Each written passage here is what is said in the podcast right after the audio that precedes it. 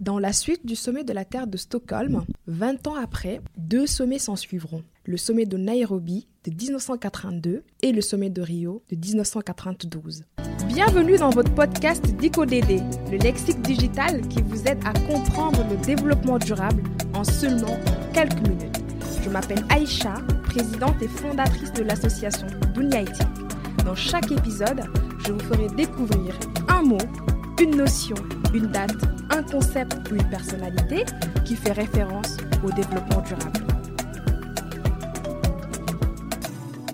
Du 10 au 18 mai 1982, un sommet de la Terre s'est tenu à Nairobi, au Kenya, mais il faut dire que le contexte politique international n'a pas favorisé sa réussite. En raison de la guerre froide et des circonstances de l'époque qui ont mobilisé tous les efforts diplomatiques, le sommet de Nairobi aboutit à un échec. L'absence d'intérêt du président des États-Unis Ronald Reagan a aussi fortement participé à cet échec. C'est pour cette raison qu'il n'est pas souvent évoqué comme un sommet de la Terre officiel. Dix ans après le sommet de la Terre de Nairobi, se tiendra du 3 au 14 juin 1992 à Rio, le sommet de la Terre de Rio de Janeiro. Contrairement à Nairobi, ce sommet sera très fécond en termes d'action. Il a vu la participation d'une centaine de chefs d'État et de plus d'un millier d'ONG. Encore appelé Conférence des Nations Unies sur l'environnement et le développement, le sommet de Rio a été marqué par la création et la ratification de plusieurs textes déterminants pour l'avenir du développement durable.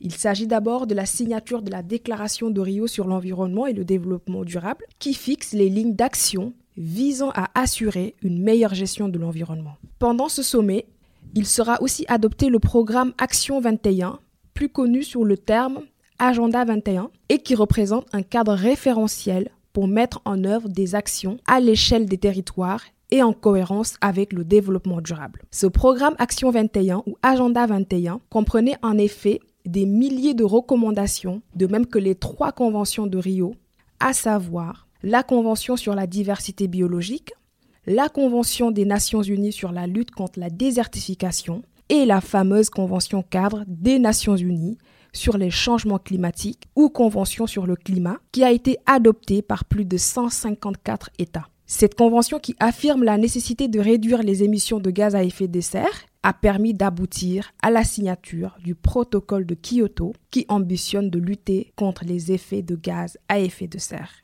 En somme, le sommet de Rio a donné le coup d'envoi pour la mise en place d'un programme ambitieux de lutte mondiale contre les changements climatiques. Il aura aussi permis d'engager les États dans un effort de concrétisation et dans un élan de dialogue et de négociation en vue de l'adoption de grands traités internationaux comme le protocole de Kyoto. On se retrouve pour un prochain numéro. D'ici là, portez-vous bien et surtout, prenez soin de vous. C'était DicoDD, le lexique digital consacré au développement durable, proposé par Media en collaboration avec Dunia un programme disponible sur votre plateforme préférée et sur tous les réseaux sociaux.